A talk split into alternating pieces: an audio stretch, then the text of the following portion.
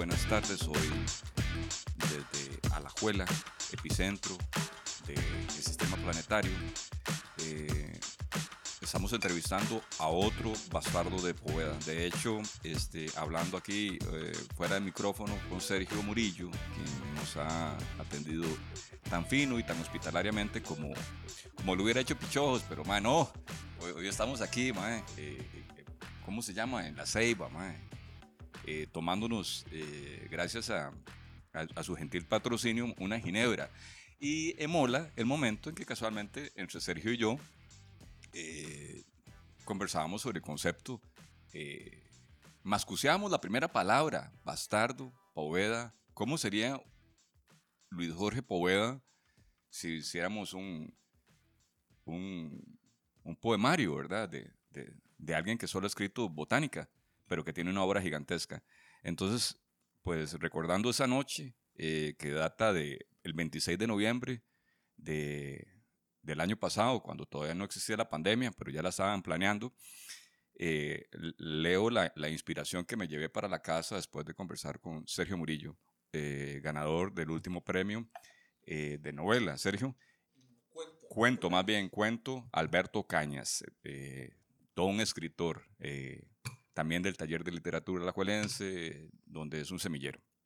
Ya ustedes saben, porque este es el tercer programa que hablamos al respecto, y aquí les va. La noche no era un abismo gracias a que Venus se mantuvo alineado con Júpiter.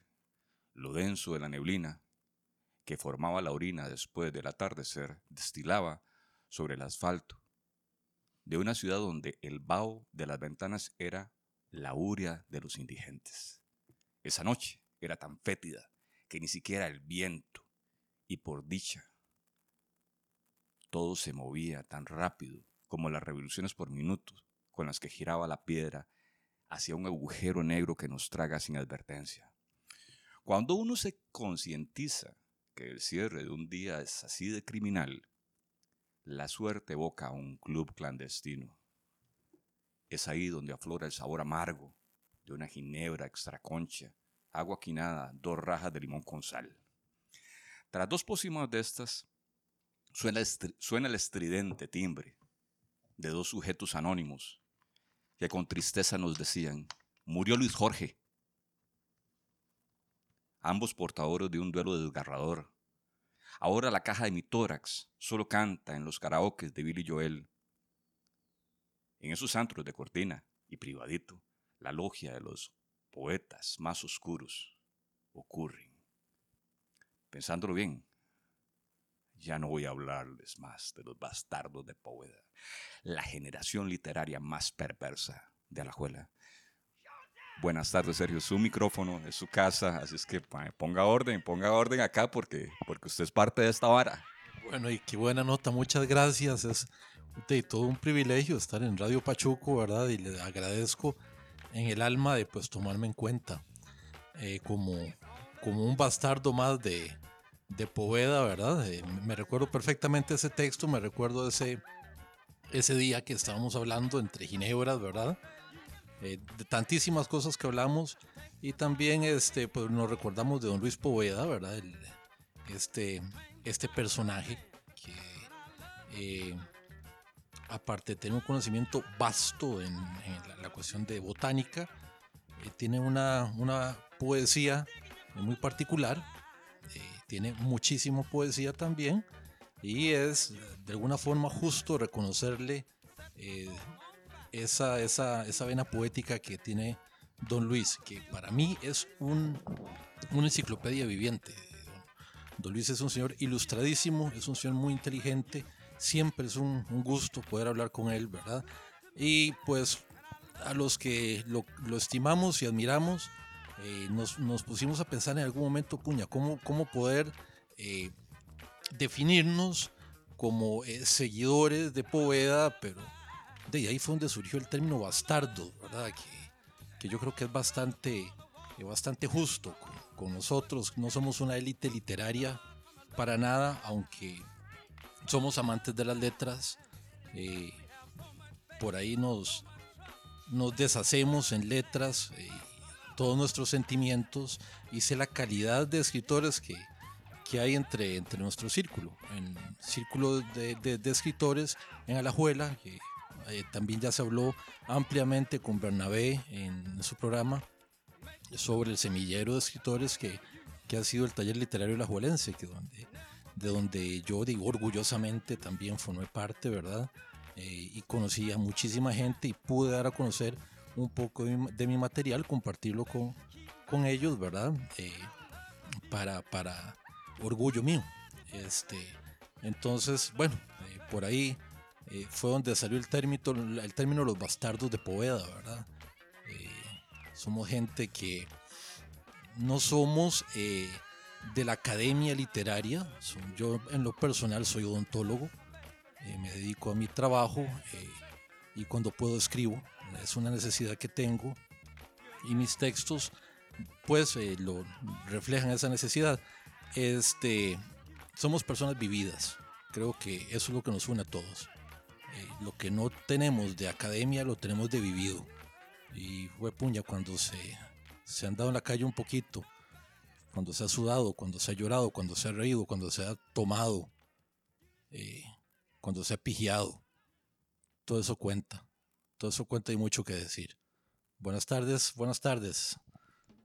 Buenas tardes, Sergio. Ahora que, veníamos para acá, Piro nos comentaba de, los premios, ¿verdad? Que, ha recibido usted, Sergio.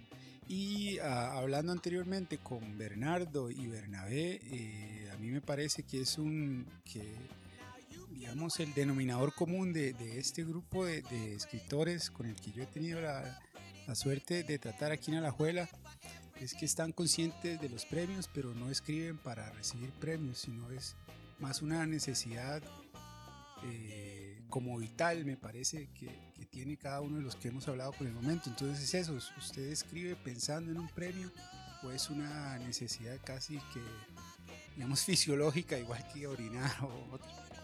Sí, interesante pregunta, ¿no?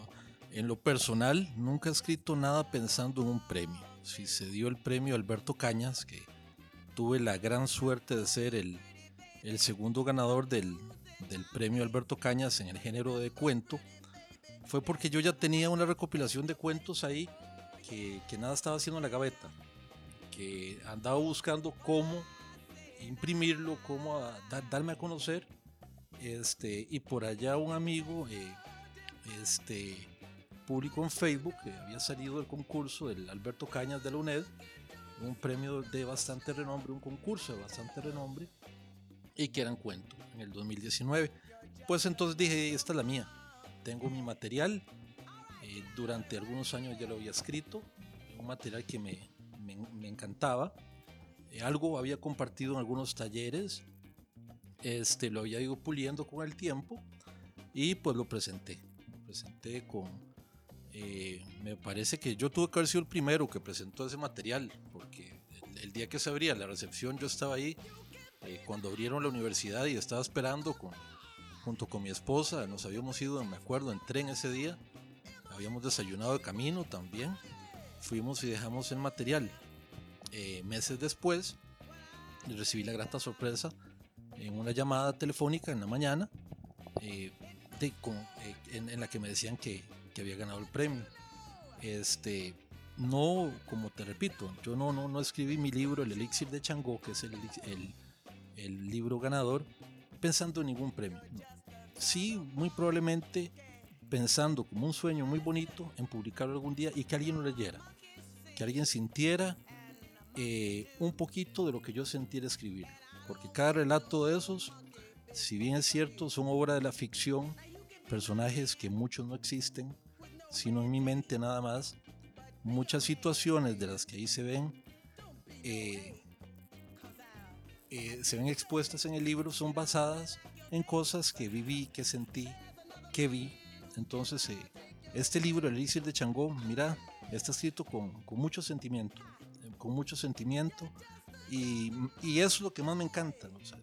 esto me, me, me, alegra tanto saber que muy pronto la gente lo va a poder leer, este, Y ese es el mejor premio. Ese es el mejor premio.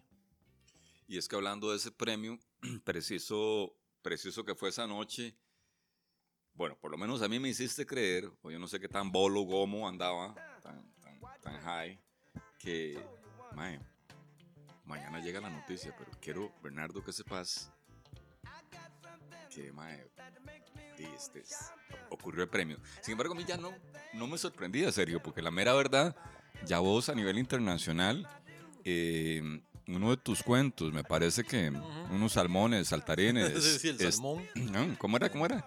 Eh, eh, y, y vos allá desde España, este, un concurso, este, de, y eso no, no viaja, ¿verdad? Pero yo creo que, y eso es una invitación para la gente que no se anima, eh, de que anda detrás de un closet, porque esa es la verdad, el escritor, eh, el, el escritor anda, hay dos tipos de escritores. El artista, eh, que tiene un ego gigantesco, que sería capaz de autopublicarse con tal de que, ¿me entendés? Sea, yo creo que en esto, en esto hemos hablado y sentido mucho, ¿verdad? O, o el más que no, que man, puta, sí es cierto que yo soy algún, algún escritor, voy, a mandarme, ma, y, y que sea otro mae y no, y, y no un compa mío, ¿verdad? Porque, porque sí, man, la verdad es que yo que he estado eh, tangencialmente ahí pegado a, la- a las lecturas de talleres, es- este, eh, el brete tuyo, Aleche, mae, hay un montón de maecillos. Y mae, cuando llegaba Vlad, el vampiro, mae, al taller, mae, cuando llegó Poveda la primera vez, mae, que es esta vara? Empiezan a aparecer faunos, mae, bravísimos, a leer poemas que son en realidad conversaciones muy sexosas de- que tenés con, con un amante. Llegó una chica ahí que tiene un novio de Cartago, ¿te acuerdas? Eh, no voy a mencionar aquí su nombre. Porque, porque, porque de repente, de repente aparece, ¿verdad? Eh, cuando uno evoca esos elixirs. eh, eh, el- está el, el- esa- esas dos versiones de, de artistas, pues claramente. Y yo, este, de todo un honor eh, poder conversar con vos. Quería hacerte una pregunta Dale. en la creación de los personajes. Es algo que me asombra.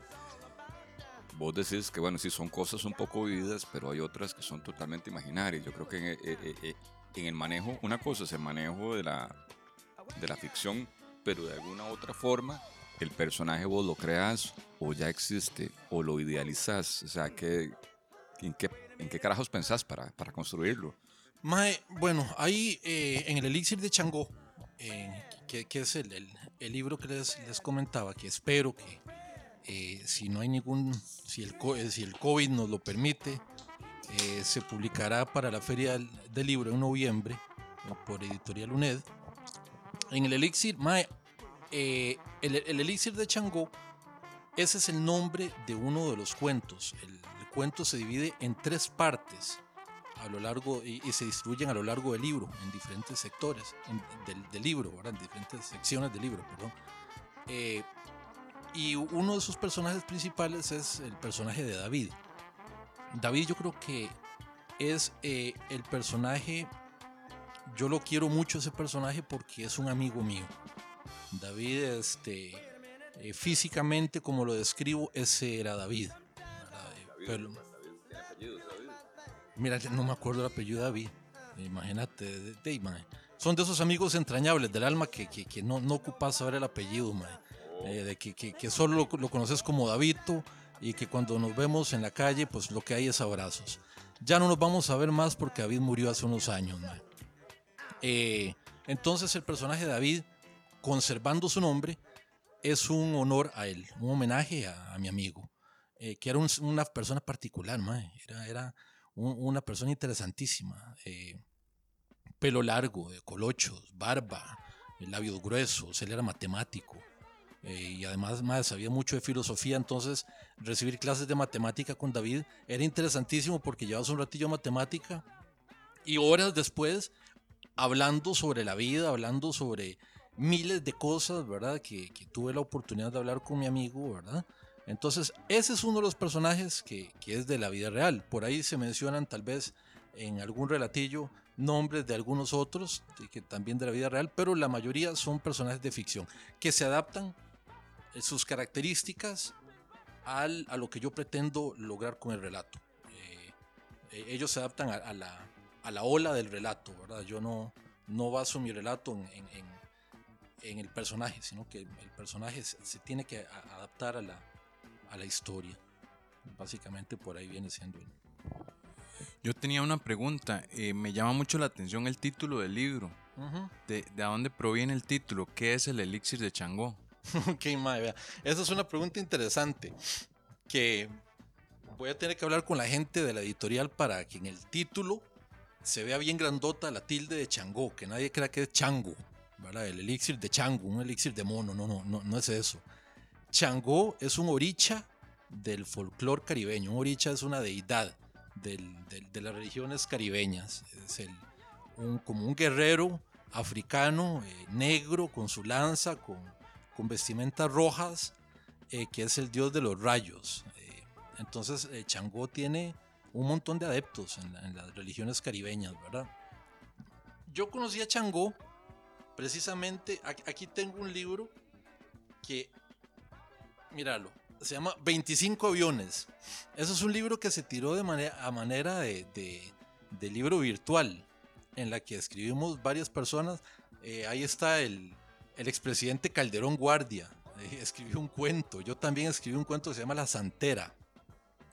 En este libro que pueden buscarlo en Facebook, ponen 25 aviones, les va a salir una, una, un- una paginita de Facebook y pueden ver el libro ahí y pueden leer los cuentos de, de- la gente que, que aportó. Yo tuve la, la oportunidad de aportar un cuentito ahí. Esta, este libro, eh, este cuento se llama La Santera. Es precisamente de donde, de un viaje que, que pude hacer a Cuba, recién graduado de la universidad. Tenía tal vez año y medio, dos años de haberme graduado de la universidad. Y por allá un colega me llama y me dice, Mae Murillo, jale a Cuba. Y fue pucha, armamos un grupito, éramos tres y nos fuimos para Cuba. Eh, un viaje lindísimo. Un viaje lindísimo. Este, en, al llegar a La Habana, decidimos alquilar una casa. Esta, eh, esta gente, de, a veces para ganarse uno- unos pesitos más, de ellos alquilan su casa, se van a donde una hermana o donde alguien y le dejan la casa a uno durante los días que uno va a estar, ¿verdad? Entonces este, ahí alquilamos una casa. Pero me llamó muchísimo la atención llegar a la casa y en el centro de la sala, mae, un altar, un altar ahí pagano, eh, lleno de frutas, de candelas, de, hierbas rarísimas. eh, y, en el, el centro, de el changó, el gran changó. Entonces de, yo nunca había visto eso. Uno viene aquí de la liga, que no está acostumbrado a ver esas varas. Lo, más tal vez un, cuadro ahí de, la Santísima Trinidad en la sala de la choza de alguien, pero eh, de llegar y toparse un, un altar pagano mae, con, con changó ahí, para mí eso fue un impacto. Entonces tuve que preguntarle a la doña. Entonces ella me dijo, no, este es el gran changó. Yo soy adepta a, la, a changó y me ha concedido favores y todo. Entonces, este, me, me impactó montones. Entonces, de, ahí agarré el, el recurso de, de Changó para, para ponerlo en el, en el libro. este, antes de que intervenga Piro y luego de, de- de entender por qué el elixir de Changó, ah, ya van a ver a dónde va a llegar. Que yo, una- yo tengo un compa, Colacho, y Colacho tiene un hermano, Pablo, Pablillo, que se fue de mojado a Estados Unidos. Y casi...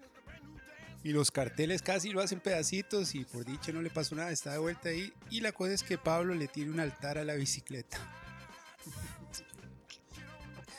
Ma, entonces usted llega a la casa de Pablo en Tejar y como dice Sergio, el ma tiene unas candelas de esas de aceite, de las que usan en la iglesia, en la iglesia, un cuadro del, del corazón de Jesús y enfrente está la bici. Y Pablo anda un montón en bicicleta y es buenísimo. Y la verdad es que digamos que por ejemplo en bici o en otros deportes usted puede llegar a ser élite sin nunca competir, ¿verdad? Usted puede llegar a hacer los mismos tiempos que hace un, profesional del deporte que solo se dedica a eso, aunque usted no se dedique a competir, ¿verdad? Igual en la bici, nadando, etc. Y, y- y entonces digamos que usted puede pertenecer a la élite, entre comillas, sin estar metido en la élite.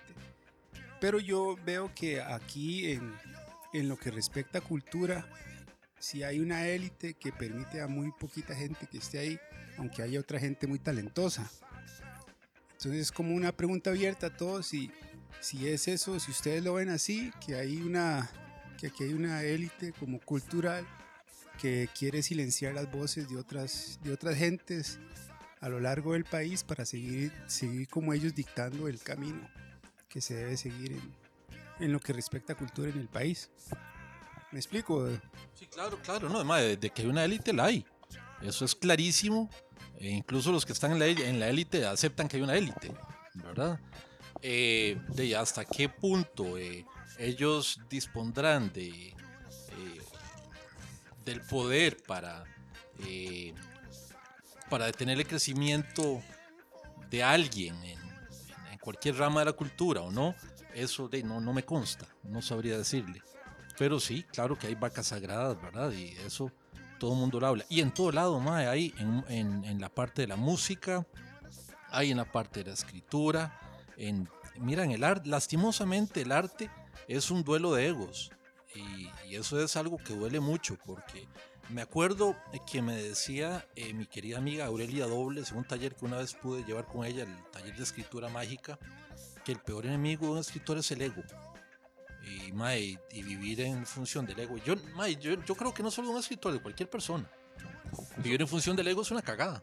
Somos maestros del autoengaño y cuando el espacio tuyo es tomado por Ariman y Lucifer, eh, sacas lo peor de tu ego. Un ego sólido, un ego que necesita eh, pliegos de lija 40 para, Ujú. para ojalá eh, pulverizarse, ojalá que se lo lleve un aguacero y, y- y poder ser una persona más fluida, Claro. quizá gaseosa.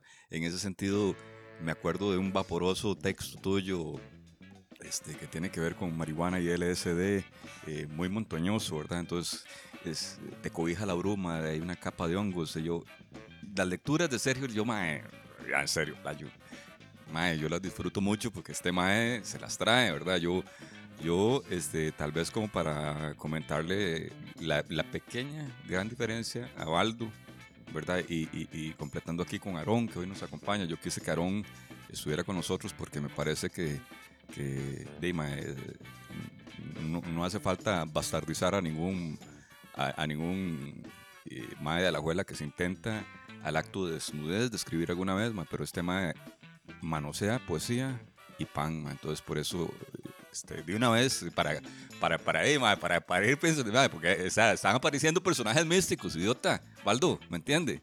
Compañeros, es interesante. Alajuela tiene una diferencia. Más allá del ego, es la lujuria por las letras. Esa locura eh, que nos invita a hacer un día, mae, a montarnos en la yegua de, de- de- de- la manera más desnuda. Yo creo que hay, hay historias en la humanidad eh, que hablan de ese tipo de, de desvergüenza. Y, y Alajuela es así. O sea, sí. Eh, di, mae, la locura nos, nos lleva a hacer actos impropios y, y en buena hora. Ojalá sigamos eh, eh, produciendo y haciendo cosas bonitas por locura y no por ego. Eh, conozco gente maravillosa, grandes eh, artistas que, mae, si pudieran dejar el ego a un lado y siguieran escribiendo con la capacidad que tiene, buscar un poquito más de, de refugio en la pasión, seguirían haciendo cosas grandes hasta el último respiro de su vida. Entonces, este, me encanta estar en Alajuela, me encanta ver lo que se produce en Alajuela, me encanta ver la actitud de la gente en Alajuela. Hace poco a- a- estábamos hablando precisamente de las noches en poesía allá en, en el, en el Manudito, ¿verdad? En- frente al estadio, eh, lindísimas. llega la gente, llegan los, los invitados, leen sus poesías y se llena el lugar. Lindo, lindo. Bueno, y este sábado. Bueno, buenísimo, hay que apoyar. Hay que apoyar, hay que apoyar, porque en lo que podamos apoyar al, al- a la gente que, que nos tolera y la gente que, que está necesitada, hay que hacerlo, ¿verdad? Este, así somos los alajuelenses, no, no, no dejamos a nadie eh, caído, mae. No- no- no- nos ayudamos entre todos, ¿verdad? Bueno, a- aquí, mae, sí, muy tuanis, mae, o sea, 25 aviones, mae, un expresidente, leo así rápidamente, mae, un Boris eh, Nowalski, un, un mae que podría ser bastardo, pero es más que bastardo, Warren Ulloa, sea tonto, mae. Pero me llama la atención, mae, eh, que, que, que- que tu nombre sale a la par de, de dos músicos que respeto muchísimo, mae. Me parece a mí, Abel Geyer, una yegua de músico, un bajista con una, mae, que además de bravo, mae, tiene una, una postura, una actitud, mae, una pasión que, mae, que tra- trasciende, ¿verdad? Cuando, cuando, usted, cuando usted lo ve en vivo. Eh, y, y esa mae que considero también un, un- un- poeta, mae, un mae muy entregado a su obra, Bernardo Quesada. Interesante, qué interesante. Va, va a haber que meterse entre los 25 aviones para ver si este Calderoncillo no, no, no, no se caga. eh, eh, no, eh, No eh, se en pasea la el avión. En la caja, en la caja Fischel, eh, en esa, mae, que, que- que es eh, el atropello más grande de la caja de Seguro Social, mae, que nos ha conducido sin lugar a duda a maes tan mediocres profesionalmente como eh, Salas y Macaya. Esto es un, nada más un comercial, una idea mía, ¿verdad? Este, y, y los reto a que se echen un- el, mismo tapiz de, de, de clorito de sodio que habla ahí, este, Rolando Araya Monge en Cubaces Tiernos, ¿verdad? Eh, El desinfectante de Donald Trump. Eh, Pero bueno, eso es otro tema. Eh, yo ahora sí, ma, ya exijo, ma, y, y- y- y se la pido a pedacitos. Suélteme unas letras, Sergio, ma, manda huevo, ma. Estamos aquí, ma. Vamos a, vo- voy a leerles, Dígame algo, ma. voy a leerles un, un fragmento del elixir de Changó. Eh, Como el libro no ha salido, no puedo leer el relato entero todavía, pero voy a leerles un fragmento del mero mero elixir de Changó, del relato, ¿verdad? Este, básicamente, el relato habla sobre Narciso Montero. Hacía grandes rasgos, se los, se los- explico para que no se pierdan. Narciso Montero es un escritor de fama mundial, de renombre, un mae super ilustrado que resulta ser que perdió la inspiración y ha hecho de todo, de todo, de todo para tratar de, recuperar la inspiración y tiene la editorial encima y a la gente encima y que cuando nos manda material, cuando nos manda material, el mae no puede escribir ni una carta, mae perdió toda la inspiración. Entonces, eh, desesperado, busca auxilio en su amigo David, el que anteriormente les hablé, que es basado en un amigo. Eh, David vive en la montaña, David es un hippie viejo que se fue a re- a recluir en la montaña, este, entre cabras, entre ganado, entre, entre árboles, entre la marihuana que siembra, entre, en su cabaña. Es un hippie viejo. Entonces este fragmento es cuando eh, Narciso llega a la casa, a la cabaña de David, después de, de un largo viaje en carro. Al bajarse del carro, a Narciso lo golpea la fría brisa de la montaña. Nota de inmediato que el rocío cayó en la noche. Que rocío que cayó en la noche aún mantiene el pasto mojado y le llama la atención un tronco de guitite que libera vapor al contacto con el sol de la mañana. A un lado del árbol hay un arbusto de hojas abiertas como una mano. Lo observa con cuidado y concluye mentalmente, cannabis sativa, y esboza una sonrisa. Mira hacia la cabaña, nota que la puerta está abierta y solo una tela de colores psicodélicos resguarda el acceso al interior de la vivienda. En ese momento la cortina se abre y aparece David. Es increíble como David no cambia con el tiempo, piensa Narciso. Es el mismo de toda la vida. En realidad, el cambio físico de David no se nota porque siempre ha parecido viejo, incluso cuando era joven, y ahora que alcanzó los 58 años se ve muy conservado. Sus largos colochos rubios, hasta los hombros, brillan con la luz del bombillo del corredor. Su tupida barba permanece intacta, rubia y sin canas. Tiene labios gruesos y dientes amarillos. Sus ojos oscuros se entrecierran para observar al visitante. Reconoce la delgada figura de su amigo y grita alegre. Bienvenido, coronel Sanders, cabrón. Hace tiempo que te esperaba. Una sonora carcajada termina de recibir a Narciso. Hay abrazos y risas. Tienen dos años de no verse. Hace frío y el viento sopla fuerte. Empieza a caer chubasco. Narciso abre la puerta del carro y saca su abrigo extra. David ya está abrigado con un sucio suéter militar de fatiga que tiene a la espalda un parche enorme de Grateful Dead. Entran a la cabaña. La chimenea está encendida. Echado al fuego, medio ciego, está Grifo, un viejo sabueso que tiene casi 20 años de estar con David y que no tiene planeado morirse pronto. La casa se ve desordenada, pero no deja de ser acogedora. Se sientan en la pequeña sala. Hay libros por todo lado y una pila de discos de acetato junto a un viejo tocadiscos. En una de las paredes cuelga un póster viejísimo de Jimi Hendrix. Caramba, David, aquí no ha cambiado nada, dice sorprendido Narciso. Pero, pero ¿qué voy a cambiar si así como está todo yo soy feliz? contesta David. Tenés razón, a veces olvido lo importante que es la felicidad para vos. Coronel, lo interrumpe David, que vos te aparezcas así de repente. Y esa habla de la felicidad. Presiento que estás metido en alguna bronca rara. Te veo lleno de estrés y con ojeras. ¿Es alguna hembra? Hembra. No, hombre. Peor. Peor, David. Perdí la inspiración. Confiesa avergonzado Narciso. Hace meses que no escribo. No logro escribir ni una frase. Yo siempre te he dicho que escribas sobre las putas. Ahí hay mucho material. Yo personalmente te puedo pasar algunas historias, dice entre carcajadas con los ojos bien abiertos el greñudo David. No, no, no, no, no. No estoy bromeando contesta severo Narciso. Esto no es para reírse. Necesito inspirarme y no lo consigo.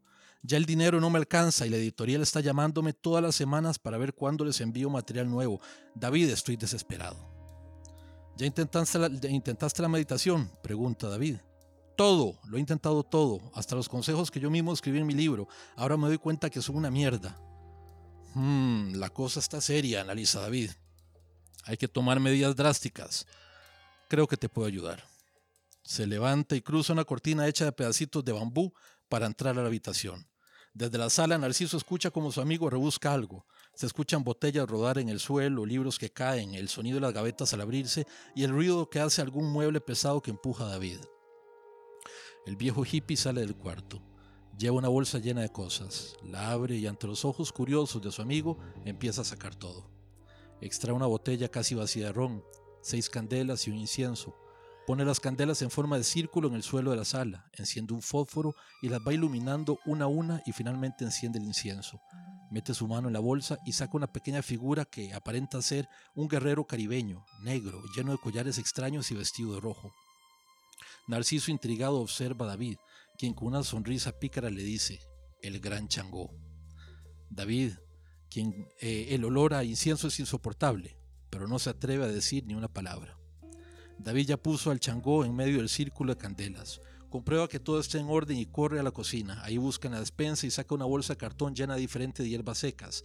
Busca una olla, la llena de agua y la pone a hervir en la cocina de leña que nunca se ha apagado. Tras un largo rato regresa a la sala.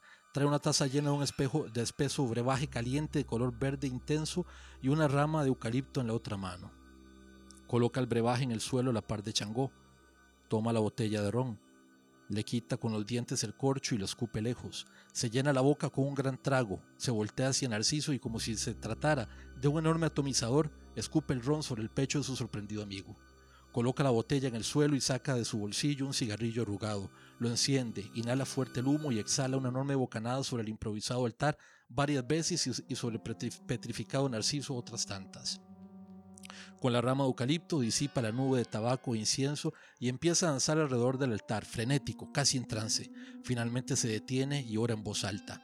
Yo conjuro a los siete rayos de Changó por el santo nombre del Todopoderoso para que hagan temblar los corazones de nuestros enemigos. Yo te conjuro, oh poderosa Santa Bárbara, para que tus ojos sean los, nuestros y nuestros ojos sean los tuyos. Haz que ninguna entidad maligna pueda llegar a nosotros. Haz que tus rayos hagan temblar la morada de aquellos que nos, que nos combaten. Disuelve todo obstáculo en la inspiración de Narciso.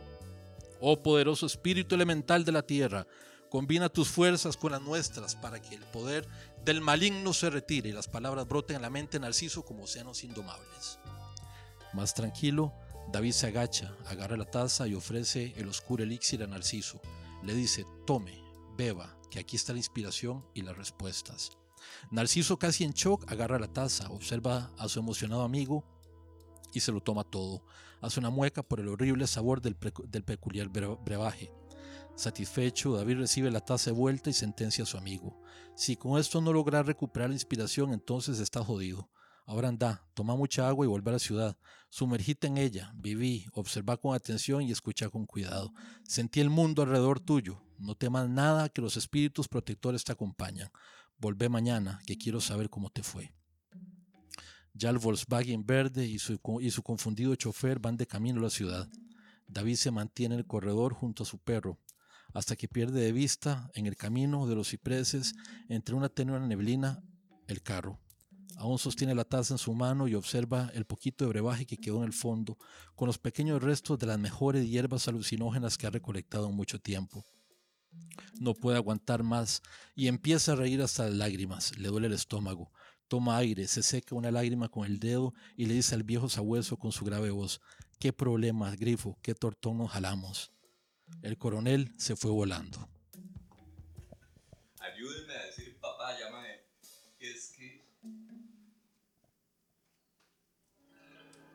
Ayúdeme a decir papaya. Es que el otro día bajé de donde un personaje que Valdo vos conoces, vos has estado en la, has entrevistado a ese sujeto yo quiero que me pronuncie ese nombre de ese sujeto, más, porque aquí en el Radio Pachuco también he estado, mae. El otro día bajé de la casa de un primo mío, mae. De, mae, igual, mae, pero mae, o sea, a mí no me hizo falta mae, eh, ni, ni, el silencio de grifo, ni, ni, ni ninguna pócima de Davito. Mae. A, veces, a veces hay gente que somos más poquitos y con solo un Jagger y un puro mae, eh, podemos eh, naufragar hasta de la montaña hasta la garita. Así, gracias, eh, serio, por este regalo tan maravilloso. Eh, ustedes acaban de sentir la estructura de un cuento clásico eh, en donde de, este, estamos totalmente distraídos y, la narrativa nos conduce a un flechazo absoluto. ha, ha, cruzado la esencia de mi ser este, e, e, este momento, porque casualmente pienso que la musa eh, no es que se pierde, mae, es que estamos distraídos, dijo que Pero bueno, Aarón tiene, tiene un punto aquí, me parece válido, porque hay reacciones, hay reacciones después de, después de ese merendo pichazo, playo. ah, qué estupidez, mae. Ah, sea, mae, a mí me ha pasado así, hasta que me vomitan, mae, pero nunca me han tirado un spray alucinógeno, mae. Sea tonto, weón. ¿De dónde saca esa vara, Sergio? Sí, mi pregunta va en ese sentido, más o menos. Eh, me llama mucho la atención que, que en este cuento también veo que ese ritual que le hace David a Narciso tiene mucho de la identidad latinoamericana, de, como, como esta parte mística indígena que, que, que muchas veces en el proceso de crianza la hemos ido perdiendo, pero que cuando tenemos contacto con esos amigos o con ese tipo de experiencias, hay algo como en nuestro ADN que se despierta y, nos conecta con esa identidad de ritual, ¿verdad? En, América Latina, como con, ese pasado ancestral en el que las palabras, el baile, ¿verdad? los elementos visuales generan, generan un efecto en, el, tanto en las ideas como en el cuerpo del, del personaje, ¿verdad? Sí, claro, eso, eso en nuestra Latinoamérica, que somos eh, un hervidero de culturas, ¿verdad? Eh, en, algunos lugares, pues eso es común. Eh, y yo lo respeto, lo respeto mucho, como respeté cuando estuve en Cuba ese altar y me pareció muy lindo. No soy, no soy quien para juzgar absolutamente a nadie ni para criticar la forma en que las personas buscan esperanza. Me parece precioso que alguien encuentre la esperanza. Pero en un caso como este, eh, el personaje de David es un, es un chavalo que pese, pese, a ser una persona desordenada en su estilo de vida, un hippie viejo, este, es una persona inteligentísima. Tan inteligente que puede agarrar a un chavalo como Narciso, que sí es un catedrático, este, que también es muy inteligente, pero le falta calle le falta maña. Eh, David llega, lo agarra y, lo, lo, engatusa en su juego, lo hace creer que, que, ha, sido sometido a un ritual cuando David no tiene ni la menor idea de qué está haciendo. Lo que quiere hacer es impactarlo, impactarlo y de alguna forma de hacerle, hacerle llegar un montón de hierbas alucinógenas al, al, organismo de Narciso, ¿verdad? Lo manda drogado.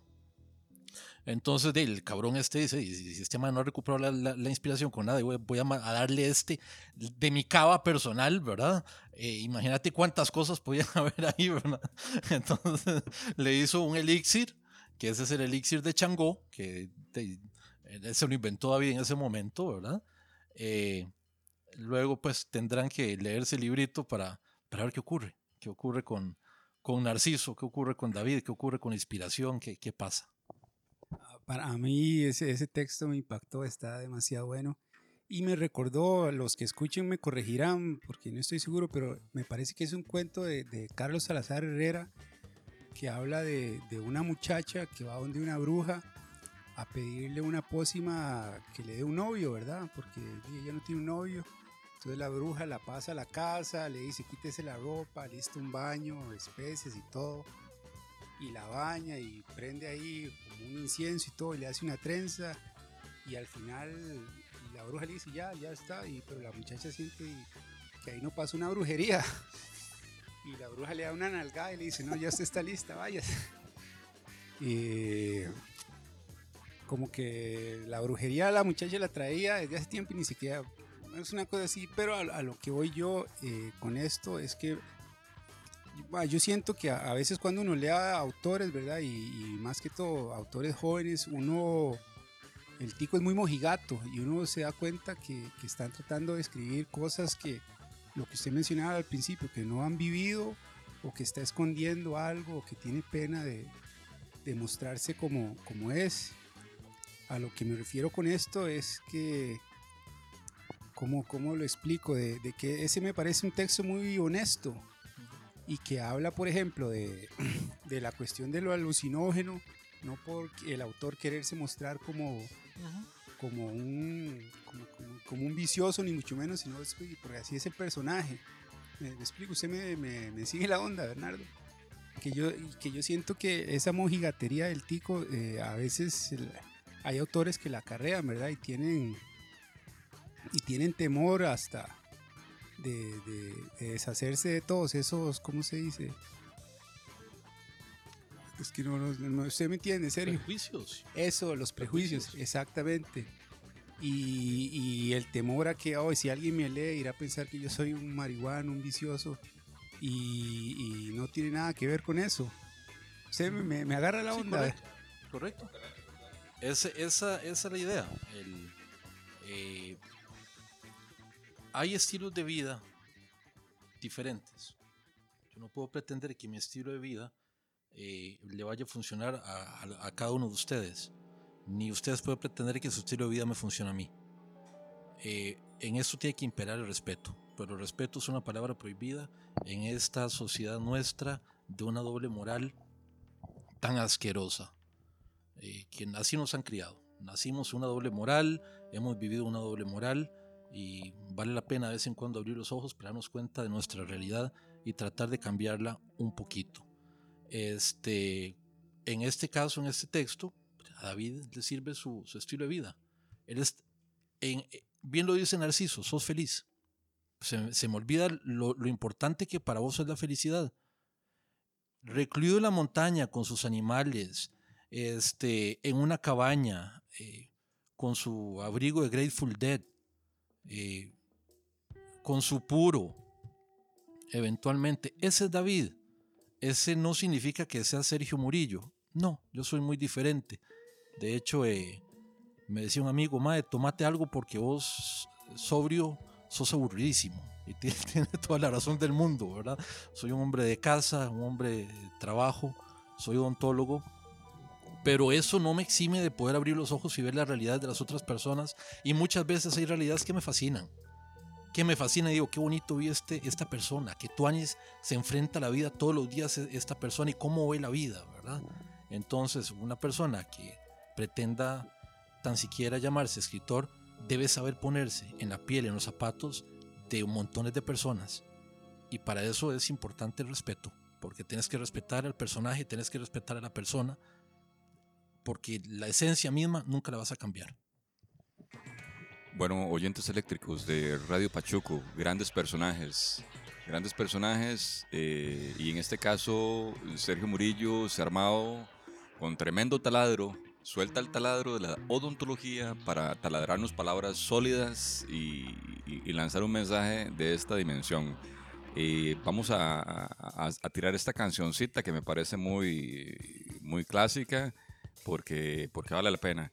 Y, y, me gusta cuando, cuando las fronteras nuestras, porque estamos hablando de literatura, eh, se mezclan con canciones centroamericanistas.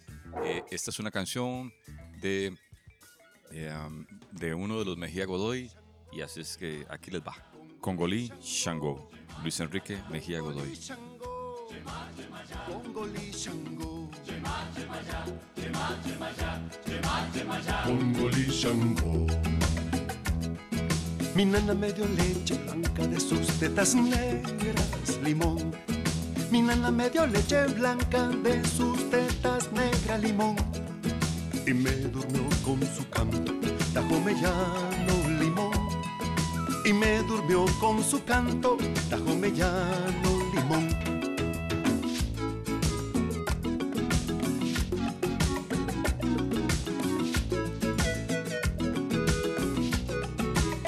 Congolí Shango, Congolí Shango, Congolí Shango, Congolí Shango. Congolí Shango.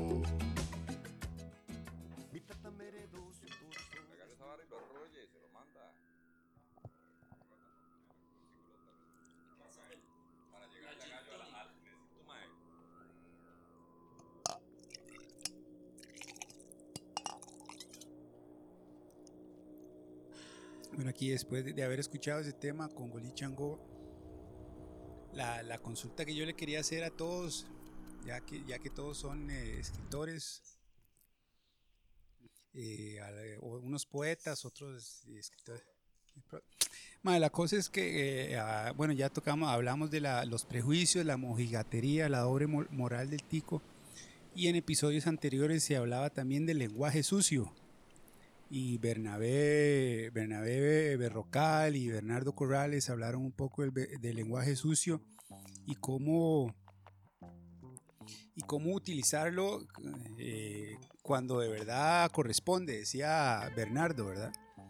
Y yo eh, le- leyendo a, eh, a- a alguna gente aquí que no, no pertenecen al, al círculo de escritores de Alajuela y que no por eso sean menos ni mucho menos, pero eh, quería conocer la opinión de todos los que están aquí, que me parece que en algunos momentos hay escritores que recurren al lenguaje sucio o a figuras, digamos, transgresoras, no porque eh, el personaje que están desarrollando así lo requiera o porque la historia que están desarrollando así lo requiera, sino como ganchos para atraer atención. Y en realidad al final eso esa, esa figura literaria que está mostrando, en algún, se, se utiliza mucho en este país cosas que tengan que ver con religión, hostias y cuestiones así, que lo, lo utilicen únicamente para atraer la atención y en realidad al final eso en, la en lo que están escribiendo, lo que sea, ya sea poesía o prosa, no termina siendo nada, ¿verdad? ¿Qué, qué, qué, qué opinión les merece es- el uso de, de figuras literarias o de desarrollar un texto simplemente como lo que llaman ahora mucho en los tiempos en que vivimos clickbait, como anzuelo para clics, que es gente que en YouTube pone, o incluso en los periódicos y en los textos, que ponen un, un título engañoso y supuestamente controversial y al final queda en nada, es insípido.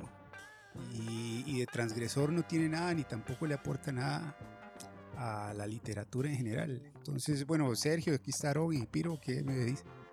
Yo, yo- no puedo contestar una pregunta de ese tamaño, Aldo. ¿Usted qué cabeza, qué mente, cómo se le ocurre? Pero voy a contarles una anécdota que tal vez eh, no- nos reconstruya eh, lo que acabas de preguntar, que es bastante hondo.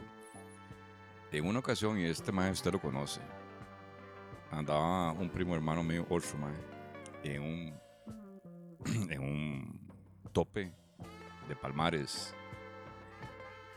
Y no, mae, el, el mae, el mae tiene una característica, un poco así, no sé. Mira, son un par de traguitos de caballeros. Hoy es lunes, empezar la semana tuanes. Eh, un personaje que tal vez ahora puede, pu- puede hablar mi, mi amigo Sergio, que en realidad es quien, de, quien le estamos pasando la pregunta. Pero además eh, eh, se le ocurrió sacar un chopo mae, medio palmares y le han pegado tal pichaseada mae, que mae, de cuando se saca el chopo es posarlo. Entonces, interesante pregunta, Valdo, pero yo no puedo responder. mae. No sé qué pensás vos, Aarón, para dejar de ya, mae, porque la torta es- yo creo que eso es serio, la vara, mae. Es el hombre de momento, ¿sí o no? Capítulo número 3, Bastardo de Poeda, Sergio Murillo, eh, así contra el muro. Aarón, ¿qué pensás vos? Yo sí coincido con Baldo. Yo creo que hay, hay mucha. Bueno, está el caso incluso a nivel internacional de García Márquez que decía que uno se tenía que sentar a escribir porque sí, todos los días. Yo no creo en ese tipo de escritura, ¿verdad? Y yo creo que por ahí va más o menos el, eh, cuando se utiliza el lenguaje sucio, forzado, eso se nota.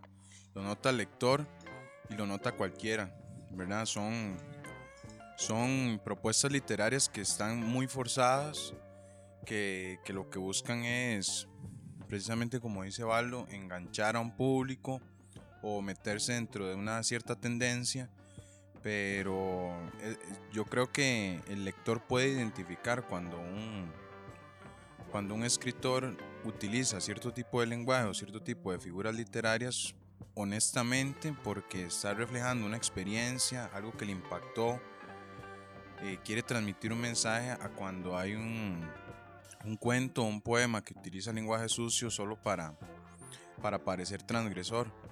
¿verdad? Yo, yo sí creo que eh, va mucho en ese sentido, en el sentido de, de que hay escritores que están buscando solo escribir porque como por el título de quiero ser escritor, quiero seguir escribiendo mi obra, ¿verdad? A como hay personas que lo que buscan es nada más expresarse, ser, ser un poco más sinceros y, el, el lenguaje sucio está porque, porque así es la calle, así es el día a día.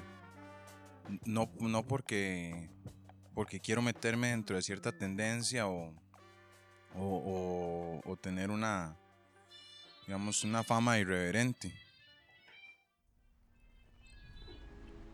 Bueno, eh, y, y ahora sí, este, ya casi, ya casi estamos a punto de la hora tatá para tomarnos otro, otro pichacito de estos, ma, porque la verdad es que ma, eh, me, me, está- me, me- raspa, me raspa la garganta. Lo que yo anteriormente lo, lo pregunté, mae, lo digo por el... Bueno, no sé si los que estamos aquí, alguien será, eh, ¿cómo se dice? Eh, ¿Cómo se dice? Si le pela- pelará el diente al, pax- al al paquetazo, ¿verdad? Que supuestamente a quien, a quien tenemos por A presidente... Charlie, Charlie, Sí, eh, Charlie que supuestamente. instaló un supragobierno, ma, ahí por debajo. ah. No, pero oja- ojalá vara y que Ah, la Super dictadura Charlie- científica. Super Charlie, él es todólogo, él es escritor, él es este eh, periodista, él es eh, el Capitán Planeta. Eh, exacto, todo es felicidad, pero este Mae escribió un cuento que el otro jetón de, de Fabricio le echó en cara en los debates donde el Mae decía que, que en una iglesia se comió una hostia alucinógena, ¿verdad? Eh, ma, a mí, a mí esa, a mí en realidad, verdad, yo no creo en curas, no creo en religiones, no creo en, en pastores, no creo, no creo en ningún ser humano que diga que tiene el- conectada la manguera con el cielo, ¿verdad? Pero yo sí creo en Dios.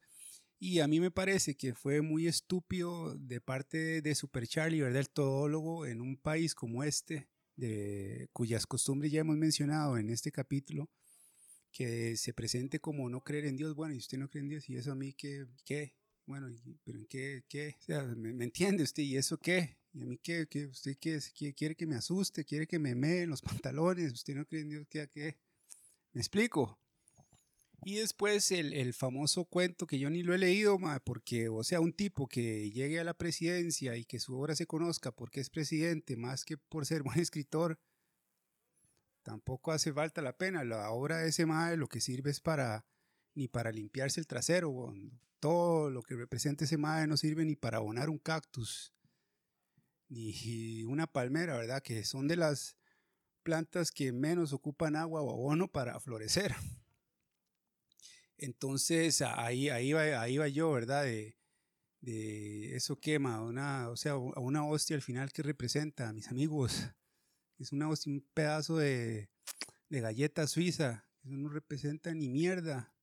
O sea, usted se la deja de comer o la come y no le, no le va a quitar nada, Mucho menos. Eh, ha hablado Aldo con palabras fuertes, ya este, estamos eh, a, a cierta altura. Ustedes comprenderán que, que nosotros que, que nos armamos de letras eh, también tenemos malos ejemplos. Esta es una canción que se llama La Ramera y, y ya viene Sergio con la respuesta. Eh, es es un bluesito bastante sólido que habla de esa falta, de ese exceso eh, de agua que a veces regamos eh, en plantas que no merecen la pena.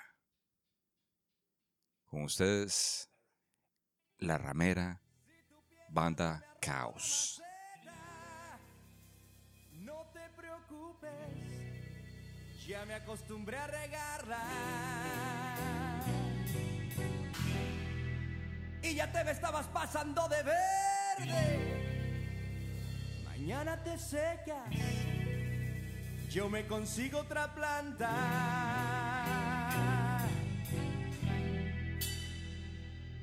Pero que sea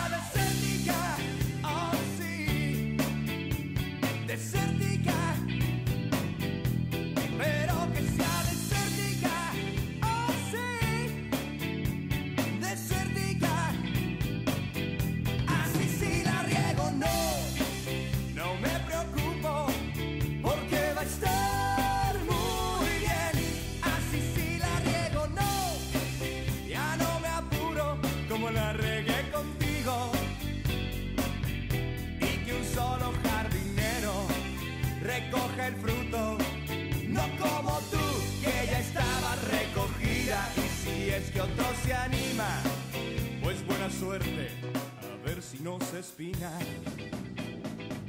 Y te pareces tanto. Es demasiado obvio cuando una persona quiere jugar de malote, de, de- de escritor eh, malote, ¿verdad? Este, sucio, sí, de sucio. Mae, eh, hay, hay, hay, hay quien cree que pasarse de, de insultos, de malas palabras, de groserías, eh, le va a dar fuerza al, al argumento, al texto, y no, a veces más bien lo que puede hacer es socavarlo y debilitarlo. Este, hasta para realismo sucio hay que tener su elegancia. Este, eh, ver a Bukowski como le salen esas, eh, esas barbaridades tan, tan, tan bellas, con la facilidad con que le salen, ¿verdad? Eh, mae, te das cuenta de que ese era él. Así veía el mundo, así vivía su vida, ¿verdad? Y este y las personas, bueno, los escritores, eh, en, un caso personal que voy a dar un nombre que es una persona que estimo mucho, quiero mucho y, y visito cuando puedo, el escritor nacional Faustino de Sinac. Eh, Faustino eh, maneja mucho el realismo sucio, Hablando de corruptos, ¿verdad? Porque ese es un tema, Faustino de Sinac. Eh, un muñecazo. eh, que si está escuchando esto le mando un abrazo. Eh, pero te sentás a hablar con Faustino de su vida. Una vida dura. Una vida dura, dura, dura. Que yo no sé, yo hubiera- si hubiera podido aguantar eh, lo que ha vivido Faustino, la vida le ha golpeado de frente y él se, desde pequeño se ha cuadrado a darse pichazos con la vida. Y ahí no hay, ahí no, ahí no median eh, eh, piropos, no median eh, caricias, no. Ahí son pichazos, ahí es eh, duro la cosa. Y Faustino escribe de eso. Entonces, eh, yo leo sus libros y, y él refleja muchas cosas, en muchas partes, su vida. Todos los que escribimos reflejamos en nuestros textos en algún punto nuestras vidas. Pero cuando uno quiere empezar a jugar de peligroso y meter cosas que uno tiene que meter, es obvio. Es obvio y eso este, le reduce la calidad del texto y se vuelve más bien aburrido. Y en un par de ocasiones he tenido que dejar de leer un texto porque simplemente dije, este, este maestro está escribiendo para, para impresionarme, no está escribiendo con el corazón.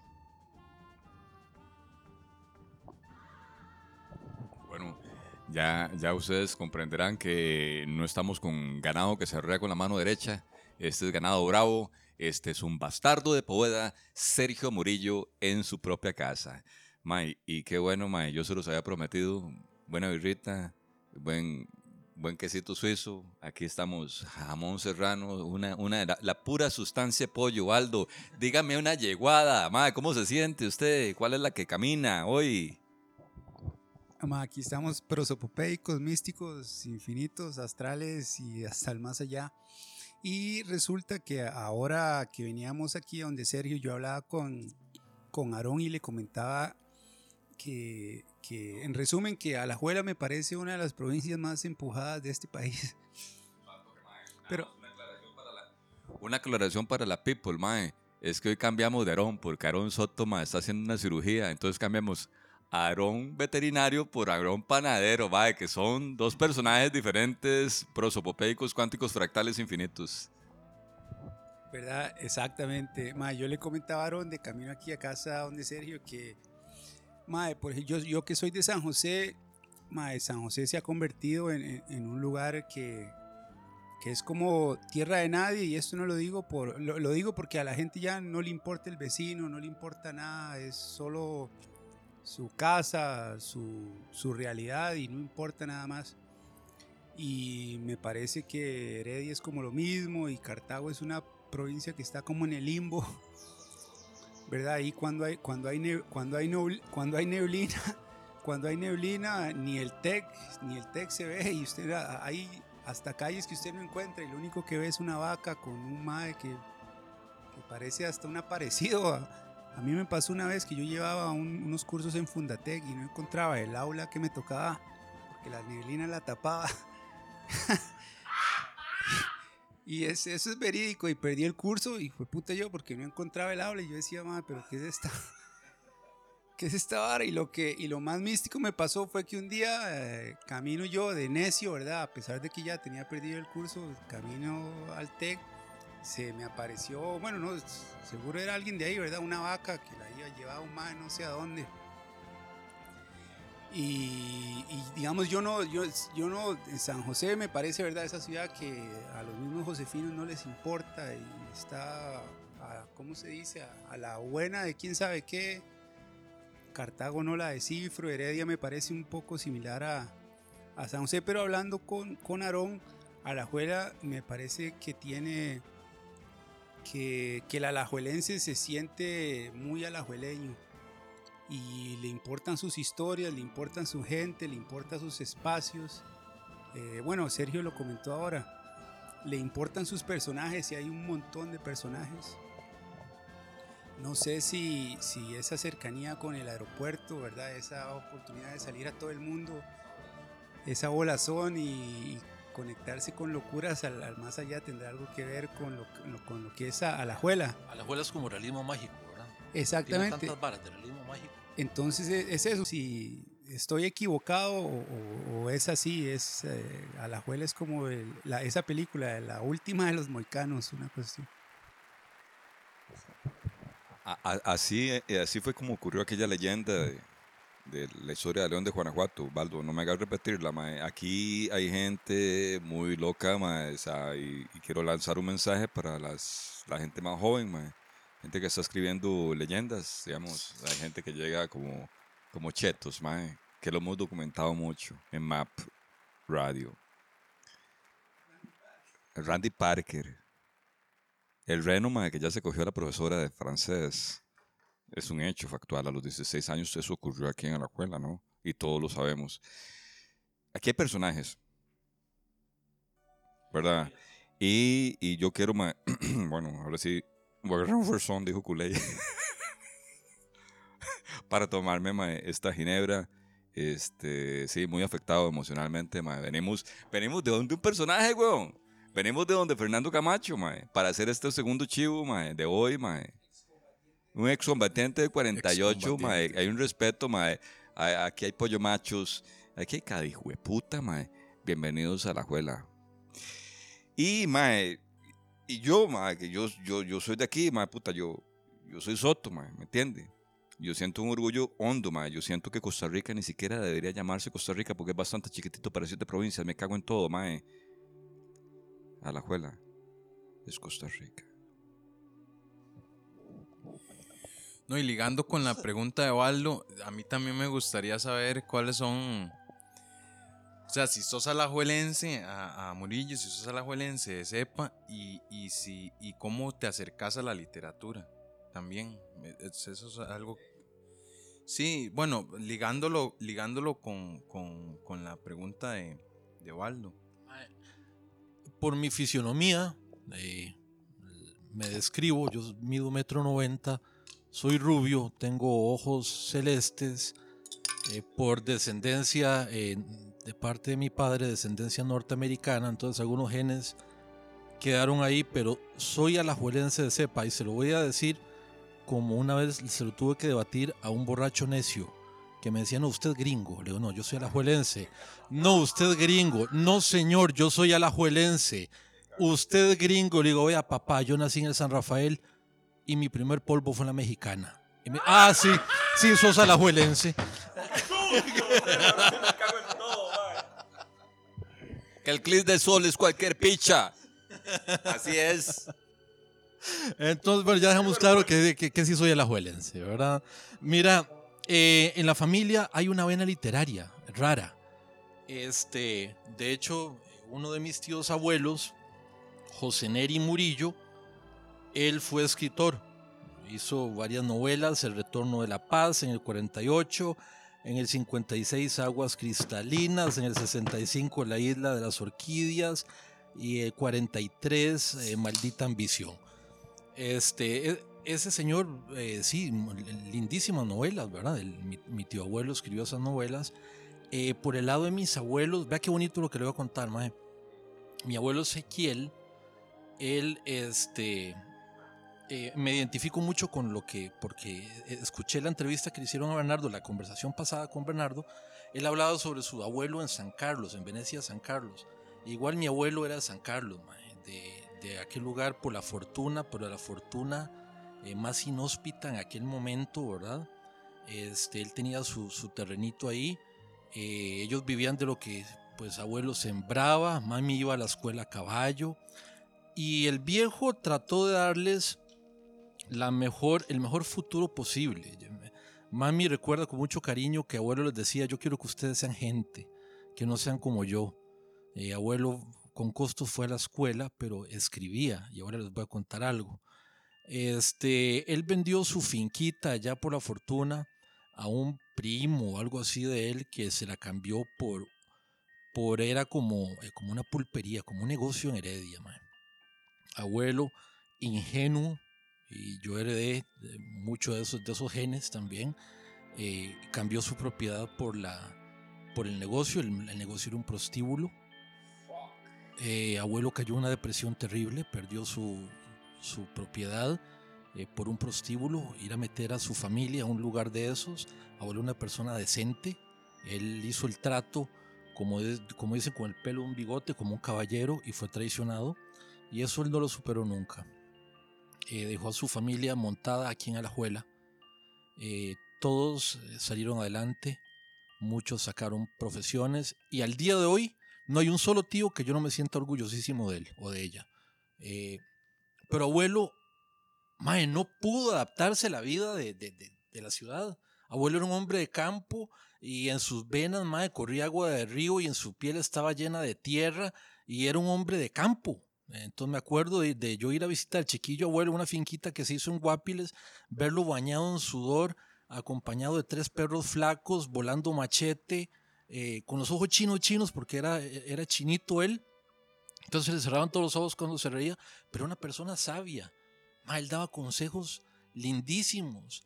Y este, Mae, y cuando se murió abuelo de una, de una pancreatitis severa, este, descubrieron en su casita, en la montaña, libros que escribía, libros no, cuadernos, que escribía de poesía.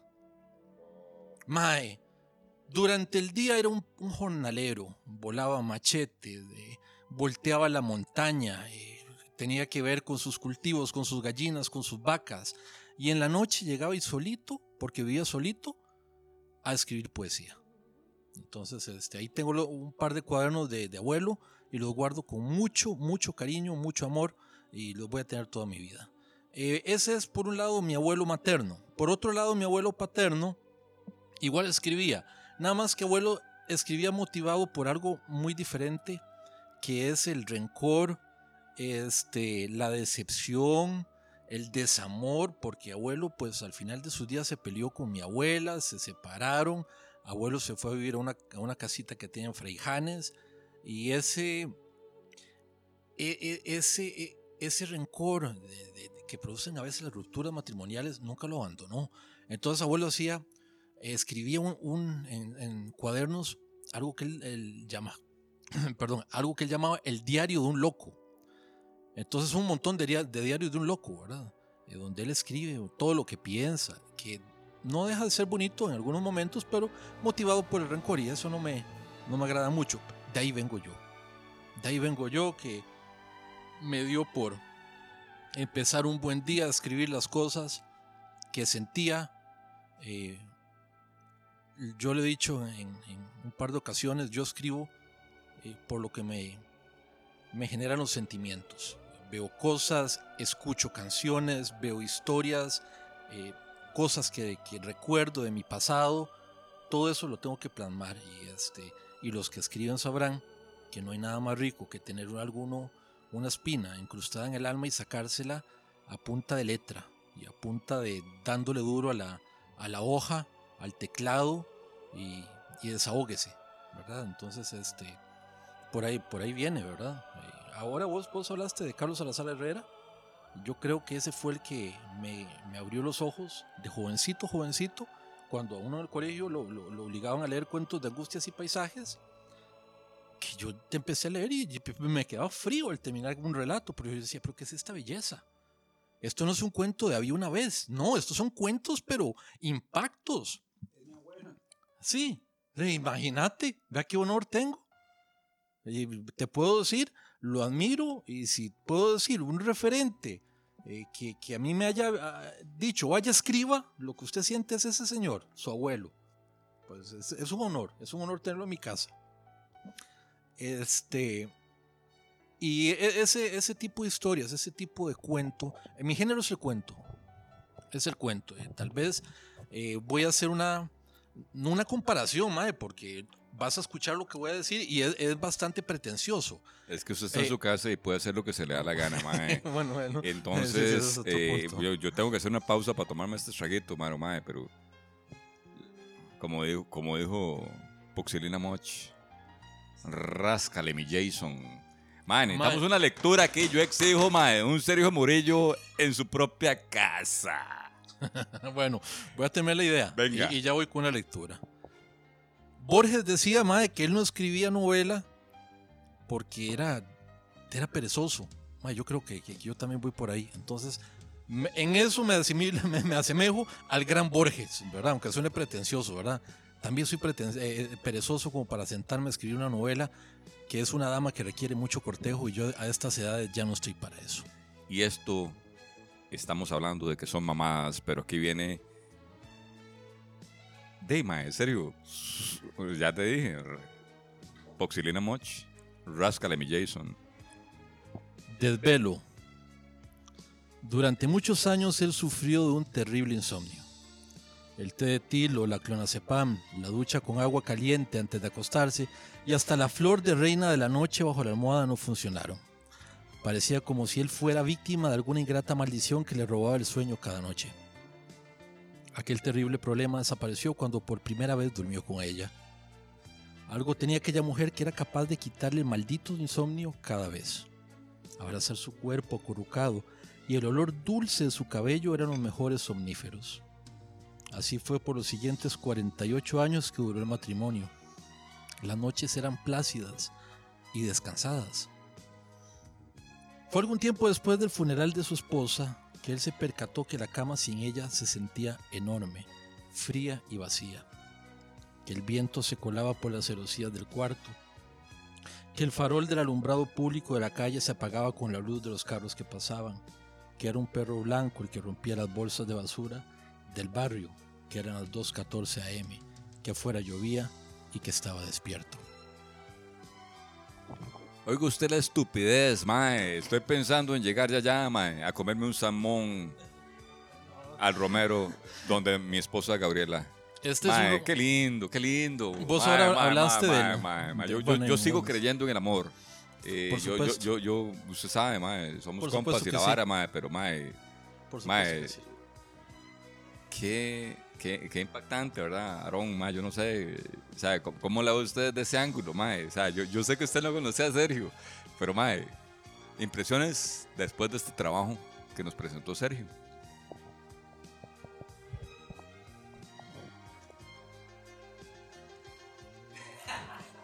Estoy sin palabras.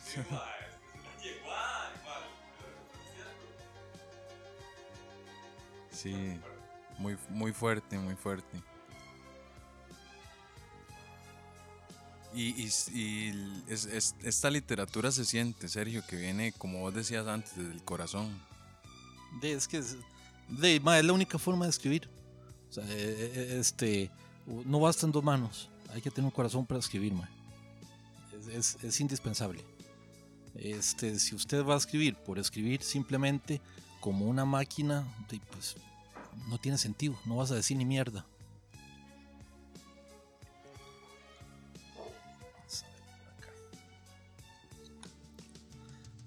El, es- este, este relato fue el que Piro habló hace un ratito. Yo tuve la, la dicha de, por un consejo de una gran amiga, la escritora Rosibel Morera, eh, Rosibel me dijo, mira, poné las cosas que hagas a concursar, porque este, si topas con suerte te publican las cosas. Y si no, pues no perdes nada. Este relatito que se llama El Salmón lo mandé a un concurso de signos editores en España y ganó el premio por ser el más votado en línea. Entonces, este, ahí me... eh, e- ese fue algo muy bonito porque digo, uno lo motiva mucho, ¿verdad? Que a la gente le, le agrade lo que uno hace. Eh, la diferencia entre el ejercicio de hacer literatura, eh, sentirse, además de demostradamente tener vena para, pero vamos a ver, ok, la ejecución, ¿cómo voy a hacerlo?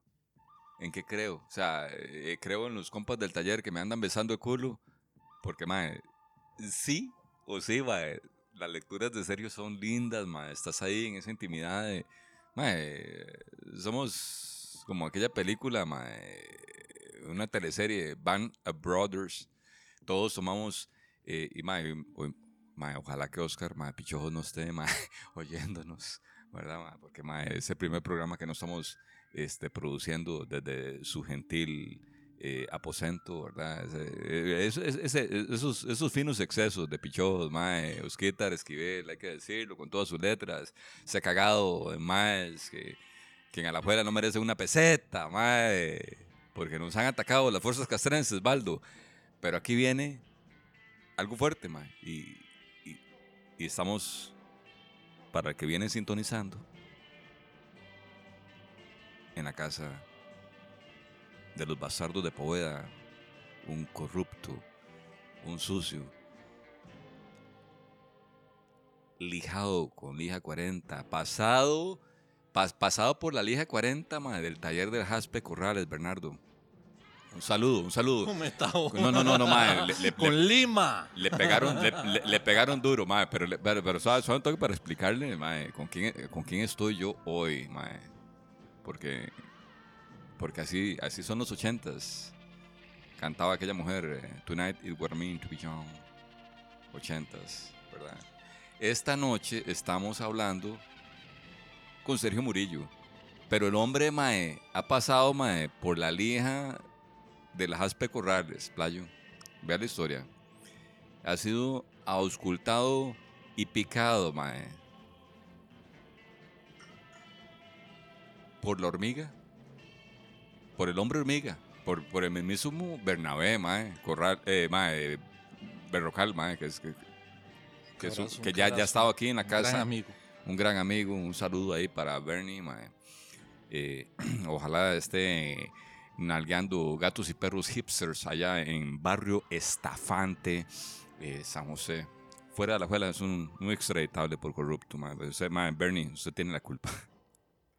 y luego, mae, como si esto fuera poco, mae, curado por un David Monge que, mae, no hemos hablado aquí, pero, mae, yo, yo sueño, mae, con que exista alguna autoridad, ma. Yo quiero llamar, ma, no sé, a alguien, a alguien con la propiedad, ma, para entrevistarlo, ma. David Monge. Un ma que ha vivido de la orgía, de sus viajes a Europa. Qué corrupto, ma. Y vos, vos, Sergio Murillo, sos el host de David Monge. Contanos esa parte nada más para, para- porque vos venís bajando de la montaña, ma, estás Ujú, aquí en sí, la ceiba, claro. ma, pero ma, ma, es que la vara, la, la vara tuya está arriba, ma, doña Anet, ma, Sí, claro, claro. ¿me entiendes? La, la, Mira, la- yo, la yo soy de la montaña, yo soy de, de Freijanes. Nos fuimos a Freijanes cuando yo tenía como ocho años. Eh, viví ahí durante treinta y pico de años. Eh, después de un matrimonio fallido eh, y, y tres hijos a cuestas que se quedaron conmigo, pues decido un buen día casarme nuevamente con una maravillosa mujer. Por cuestión de cercanía, centros de estudio y todo, pues decidimos venir a La Juela. Vivo en La Ceiba, cerca del automercado. El, el- eh, mi, mi amigo David Monge, eh, pues alquila mi casa, la de la montaña. Es una cabaña que tengo allá eh, a los pies de unos cipreses gigantescos. Y este David pues hizo lo contrario que yo. Subió de la ciudad de la montaña y por el momento está feliz. Preludio de una entrevista Baldo Jiménez, para que usted sienta el ácido de los pezones, de las, de ¿cómo es? Mae, qué sucio David, mae. no les adelanto nada chicos, viene entrevista y promete, pero bueno, mae, no sé, mae, sí, insisto, ¿cómo estamos ahí con, con- con las un- letras? Va- va- vamos por un salmón. El salmón. Después de tantos años volvió a casa. Mientras caminaba de la estación del viejo barrio, iba pensando que su situación era muy similar a la historia del salmón, que de viejo regresa desde el mar y nadando contracorriente al lugar en donde algún día nació. Así había sido su vida, un eterno viaje. Desde joven se aventuró al mundo, vivió tanto y quiso llegar tan lejos que se olvidó por muchos años de su casa, de las personas que lo amaban. Y ahora como el salmón volvía al lugar que lo había visto nacer. Duró un rato frente a la puerta antes de tocar el timbre. La señora lo reconoció al instante. Y sin decirse nada se fundieron en el abrazo que durante tantos años ella tenía guardado en el alma. Ella lloró de alegría por el hijo que volvía. Él lloraba porque sabía que el salmón vuelve a donde nació, a donde pertenece, solo para morir.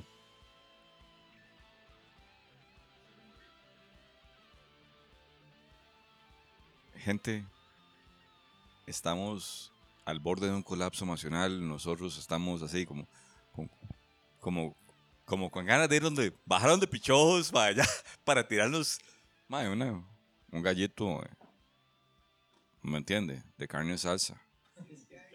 Mae, yo creo que sí, mae, ya, ya está un poco más sobrio. Usted, mae, mae, ya, mae, Baldo, mae, Baldo, no, no cuestione mis métodos, mae. Le estoy, le estoy queriendo decir algo.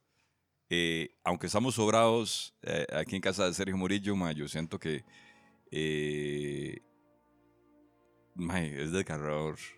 Se nos está acabando el tiempo. mae. Vamos a morirnos todos del coronavirus. Aarón, sálveme, mae, alguien que me inyecte. Man, yo sí quiero escuchar la opinión de Murillo sobre la identidad alajuelense que nos comentó Aldo. ¿Qué pensás sobre eso? El tema del arraigo, de, de ese sentido de pertenencia y el tema de los personajes también. Los alajuelenses nos sentimos orgullosos de ser alajuelenses.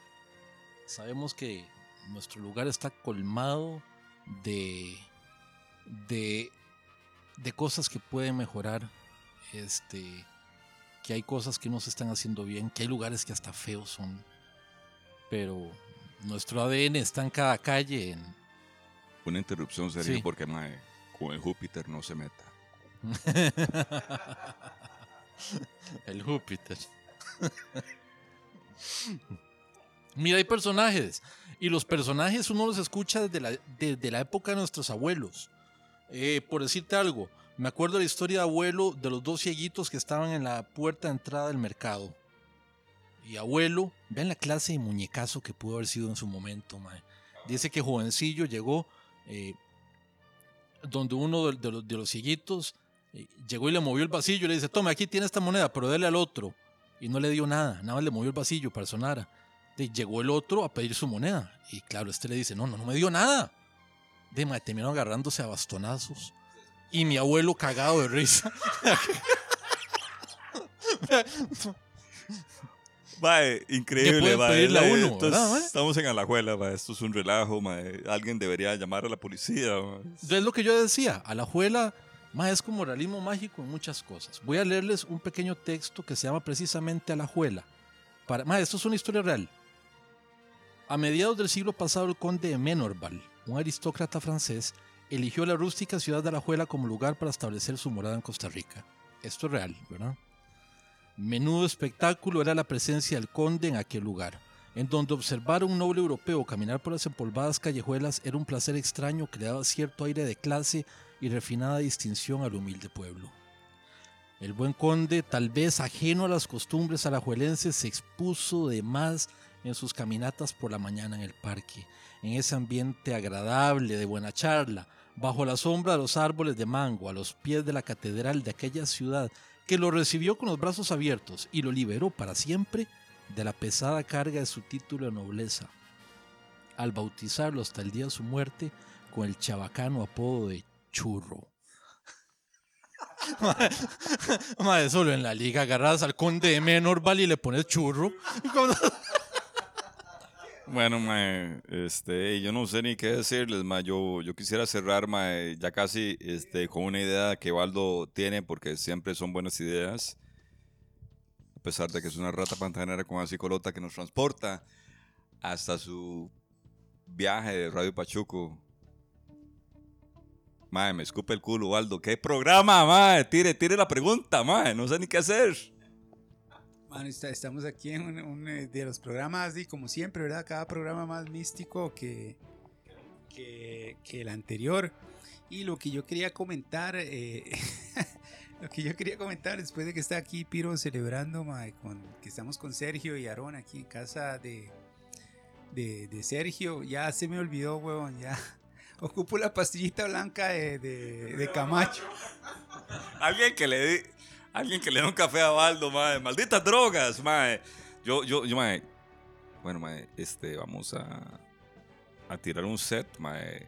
Porque yo quiero cerrar, mae, con un trabajo de Sergio Murillo, que es un, un texto contestatario al que nosotros empezamos eh, el día de hoy, en esa maravillosa entrevista. Es un texto que refuerza la existencia de los bastardos de Poveda. Esto fue, eh, digamos, el concepto, el concepto, el concepto básico. Pero ya, ya casi venimos porque, porque Baldo, Ba- Ba- Baldo ya se está, ya, ya, ya, ya, ya, ya se tomó un vasito de agua, ya se, se ya se tomó la, pastillita blanca de Fernando Camacho, mae, que, que- para, ok, para que comprendan, mae, hay otro texto por ahí, por otro trabajo bonito, mae, menos liricista, más, más costumbrista. Baldo presente, las dos cosas, ya, ya que usted está claro. Bueno, ya que me tomé la pastilla blanca de Camacho, mae, eh, eh, Bernardo Corrales lo hablaba en el, episodio anterior, ¿verdad? Que hay como un vallecentrismo y que todo tiene que pasar en San José, y eso uno lo ve que a un concierto en Chepe, viene alguien disque importante en lo que sea, en Chepe, todo es en, en Chepe y lo demás como que se ningunea. Y, a lo largo del país, en todas las provincias, pasan varas súper interesantes y hay gente con, mucho, con mucho que contar, pero e- es eso, eh, desde el, punto de vista de Sergio, ¿verdad? Como escritor y hasta como odontólogo, ¿qué, qué, tanto daño le ha hecho al país entero, especialmente en la cultura, ese vallecentrismo y especialmente en las letras? Claro que sí, este, se siente y es algo que, que tiene, que tiene ya rabo histórico esto, ¿verdad? Eh, todos tenemos algo que decir. La, gente del Caribe tiene tanto que decir y lo dice de una forma tan bonita que este, hay que sentarse a escucharlos. Lo que pasa es que volvemos a la cuestión de la élite. Esta gente cree tener poder y bueno, y en, en- en cierta parte tienen poder, porque eh, ha- hacen que les publiquen sus cosas, este, y muchos son intocables, ¿verdad? Pero de lo, lo que yo te digo, y, y- lo digo de corazón, es que para escribir hay que haber vivido. Puedes llevar en, en la Sorbona, en Harvard, cursos de escritura, que si no has vivido lo que vas a escribir es una mierda. ¿Qué vas a escribir? De McDonald's, del mall, de la, la película del cine. Correcto. O sea, eh, si usted planea escribir, viva. Viva y viva intensamente. Y, en realidad esto no es solo para escribir, esto es un consejo de vida. Que al final todos tenemos que escribir nuestra historia. Entonces eh, hay que vivir intensamente. Y en Costa Rica hay mucho que decir, cada provincia tiene sus cosas que decir, tenemos metido en la garganta muchas cosas que tarde o temprano tenemos que soltarlas. Olvidémonos de la élite, eh, de la élite académica, aquella misma élite que en el momento en que recibí el, premio Alberto Cañas, en, aquel momento, eh, lleno el auditorio de la UNED de un montón de gente este, que muchos no conocía, grandes escritores costarricenses, gente de Alcurnia, eh, pero a la hora final, después de recibir el premio, dos o tres de ese auditorio lleno fueron los que se acercaron a decir, lo felicito. Eh, recuerdo con mucho cariño y mucho respeto a Alfonso Chase llegar a decirme, Sergio, lo felicito, una persona que nunca había visto en mi vida, había leído sus libros, pero nunca había visto, a Marjorie Rose, este, eh, eh, dos, una señora que me da mucha pena decir, no me acuerdo el nombre de ella, pero una señora que estaba escribiendo o, escribió un libro para niños, eh, una señora mayor, súper agradable, se, se sentó eh, en la mesita donde yo estaba solo con mi esposa a hablar, a preguntarme del libro, a hablar de su libro, a hablar de la vida, a hablar de todo. Y no, no, no, no, no, no fue a Brenes. Este, eh, y muchos, muchos pasaban y se me quedan viendo de arriba para abajo como... ¿Se acuerdan el águila de los mopeds? Ok, como que usted tuviera el águila de los mopeds enfrente que lo vea de arriba para abajo y siga caminando. La misma vara. Entonces, este, de, ellos tendrán sus sus- sus formas, ellos sabrán por qué ven a una persona de tal forma o, sabrán el poder que tienen, pero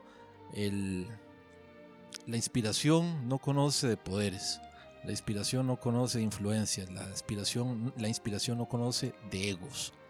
Entonces a la persona que escuche esto y quiera escribir o esté escribiendo algo, dele, inspírese, escríbalo con el corazón y llegue hasta las últimas consecuencias con su texto. Deshágase en él porque ese texto va a demostrar quién es usted.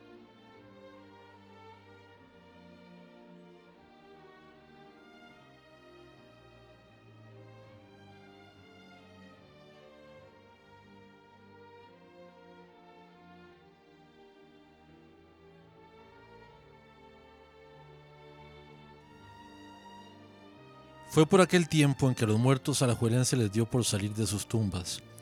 Caminaban en grupo por la calle ancha, dando vueltas sin sentido. Muchos no parecían reconocer a su viejo pueblo y otros nunca encontraron ni a sus casas ni a sus familias. Así fue como se mezclaron con la vulgar indigencia y supieron lo que es estar muerto en vida. Tomaron la ciudad de madrugada, furiosos seres, inmortales e inmorales juntos en busca de venganza, gritando furiosos y drogados, hartos de la modernidad y de la indiferencia alajuelense.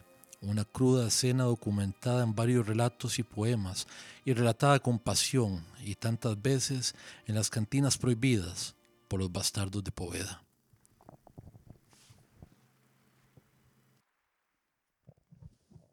Esto es un cierre, es contundente. Estamos en el round número 12 eh, de las verdades. Las verdades del capítulo número 3, Los Bastardos de Poveda. Muy buenas tardes. Cerramos con nuevos Peinados Raros, Charlie García, para que se dejen de playadas, maricas.